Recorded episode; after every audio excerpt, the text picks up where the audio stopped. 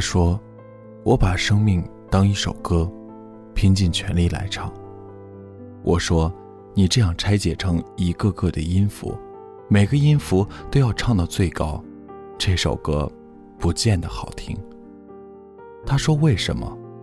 我说：“跑调了。”这里是 FM 幺零三四六，愿这里的故事能温暖你的耳朵，给你一段美梦。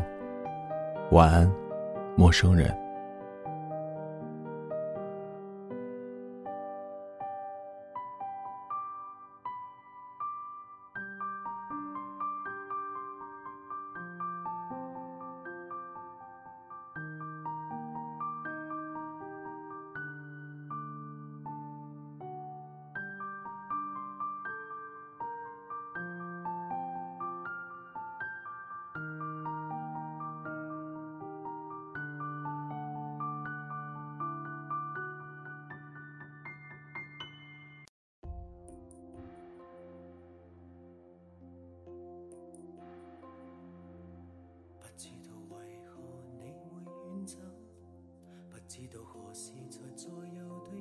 王茂分配给管春一个艰巨的任务，结果他拖上了我。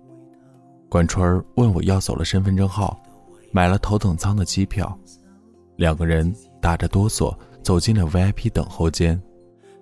生平第一次去 VIP 室，接待我们的姑娘姓姚，个子高高，睫毛弯弯。她刚弯腰问：“先生，有什么需要吗？”管春就把一杯茶泼在他鞋上，我立马跳起来说：“春逼，你干什么？操！别紧张，不就是 VIP 吗？”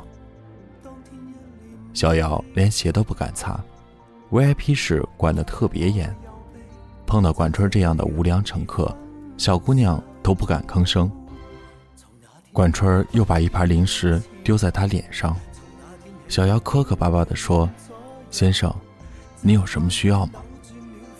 他的同事迅速拉来领导，领导问：“什么情况？”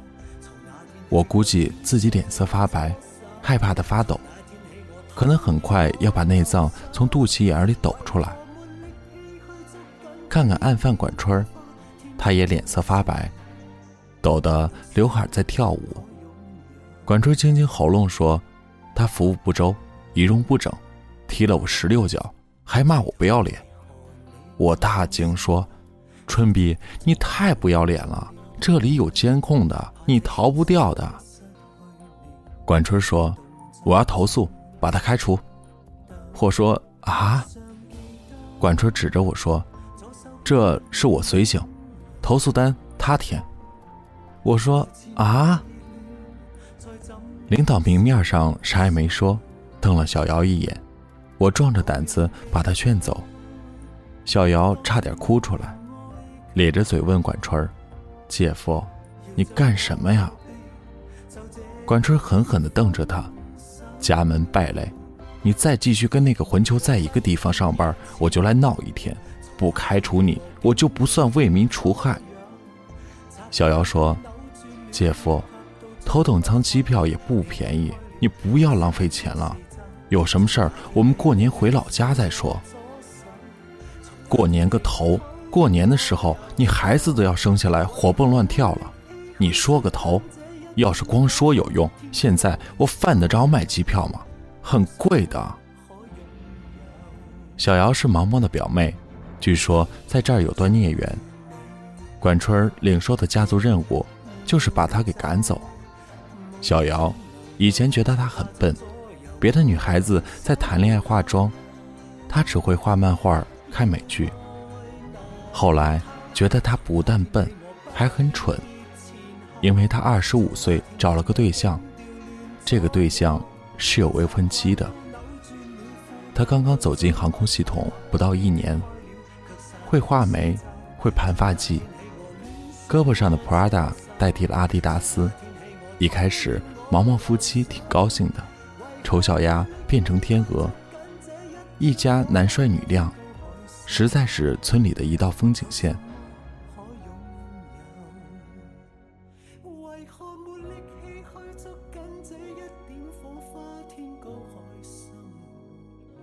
有什么？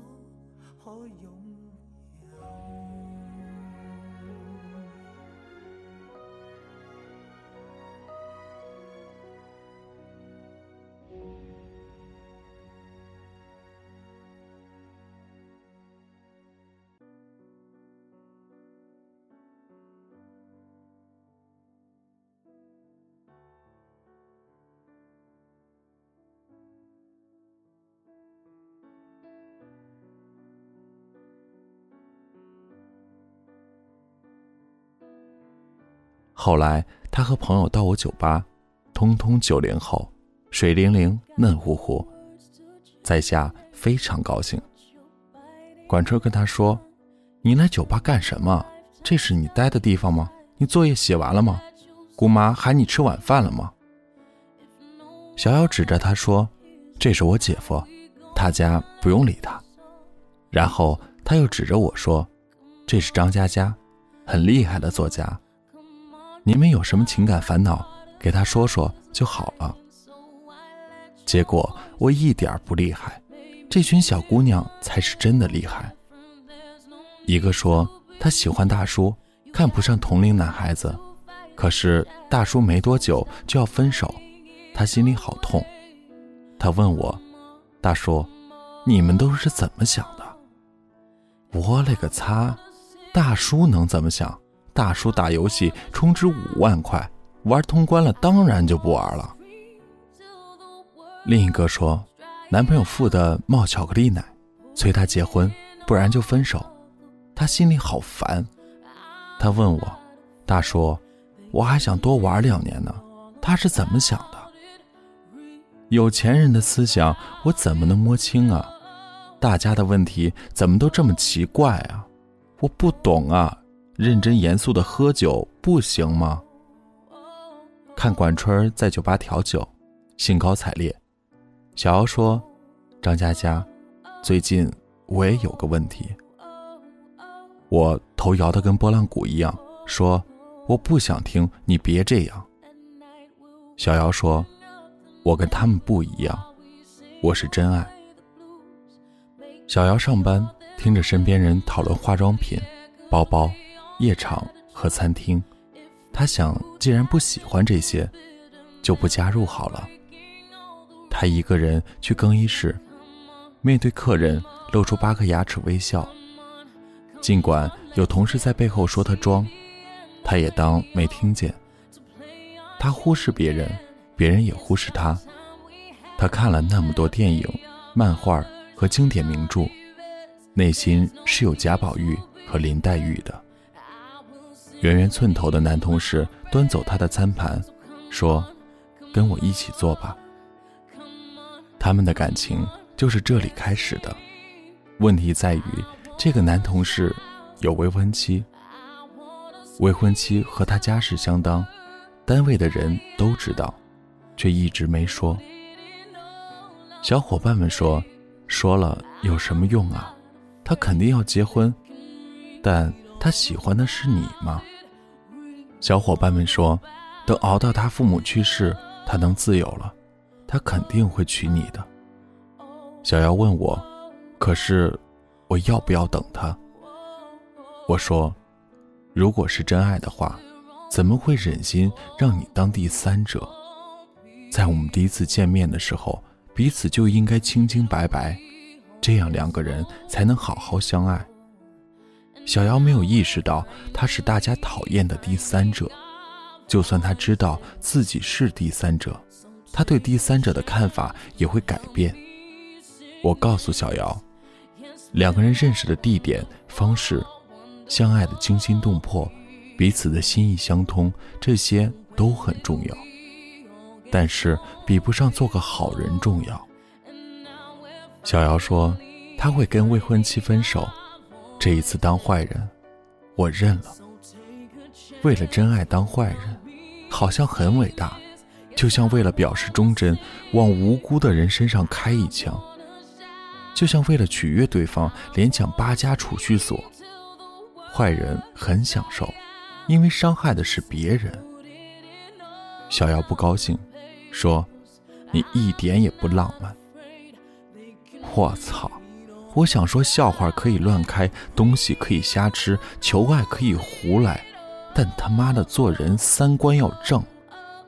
最后，我只能小声地说：“别这样。” VIP 之旅结束后，传闻小姚跟男同事分手了。再次见到他，是管春夫妻约了在鼓楼吃饭，我被朋友送过去，提前到达，小姚也到了。刚落座，小姚手机叮咚一声，然后他焦躁不安。我问他什么事，他犹豫一会儿说：“他约我见最后一面。”我说：“算了。”他趴在桌上，头埋进胳膊。我说：“算了，去吧。”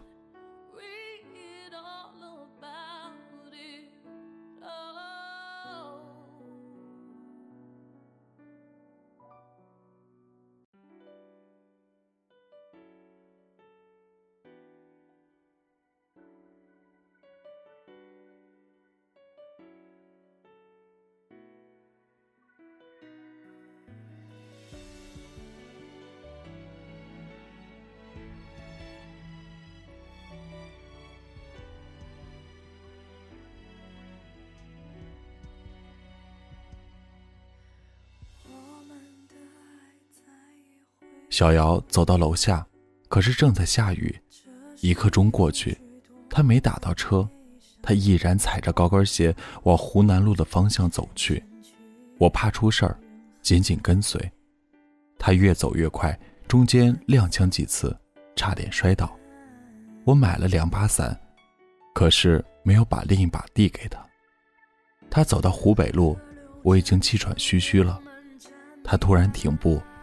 背靠一块广告牌，隔着十几米，我都知道他在哭。雨大得很，他已经淋成了一个孤单的省略号，身后留着一串看不见的脚印。接着，他走进旁边的 KTV，我走上前，他回头跟我说：“唱歌啊。”他是笑着说的，浑身湿漉漉，脸上也布满水珠。眼神里充满着绝望。在包厢里，他沉默不语，我也很尴尬，不停催的管春夫妻快来。等到管春夫妻进来，他正举着话筒唱第一句，不管放什么样的曲子，他都唱。我是这么喜欢你，因此我像个大傻逼。我记得在酒吧，他曾经跟我有过对话，他说。我把生命当一首歌，拼尽全力来唱。我说：“你这样拆解成一个个的音符，每个音符都要唱到最高，这首歌不见得好听。”他说：“为什么？”我说：“跑调了。”唱了几遍以后，他放下话筒说：“掐歌。”然后他被毛毛搂在怀里，哭成了泪人。很多年前，我跟管春开着破车，在一场漫无目的的旅行中，在安徽界进入山林内，天色渐黑，依然没有找到能住宿的地方。开到十一点，狭窄颠簸的山路迎面一块横放的木板，挡着去向，车灯能照出木板上的字迹：前方修路，不通。我们骂声娘，掉头。往来路开，在漆黑一片里，车子趴窝了。我们打着手电，折腾到两点，车子依旧无法发动。车内车外一样冷，我们披着所有能披的东西，坐在路边发呆。沉重而冰冷的夜重重落在头顶，时间艰难的挪动，越痛苦越缓慢，仿佛停滞。管春儿突然大声唱歌。声嘶力竭，唱的是“就是这么喜欢你”，因此我像个大傻逼。翻来覆去就是这么两句，每个字都没有音调，就是吼出来的。就是这么喜欢你，因此我像个大傻逼。我不介意他唱的难听。很快，他用光力气向我借围巾，我拒绝了。为了表示公平，我也大声唱，唱到用光力气，我们就一样冷了。这一夜如同没有边际，在冻僵的时刻，天边慢慢亮了，雾气一点一点变得金黄，全世界的光芒都在上帝的指缝中露出来，穿透云，穿透风，穿透所有人呼吸的空气，在山野间呼啸着覆盖。原本狰狞的时间，突然欢呼雀跃，每一秒都如同天使。我们呆呆地看着，异口同声地说：“真他妈的美啊！”原来我们在如此美丽的风景里，这是我生命中最重要的日出。谁都唱过跑调的歌曲，你会用光所有力气都找不到正确的音阶。其实。别人的提示都是废话，只有你自己可以说切割。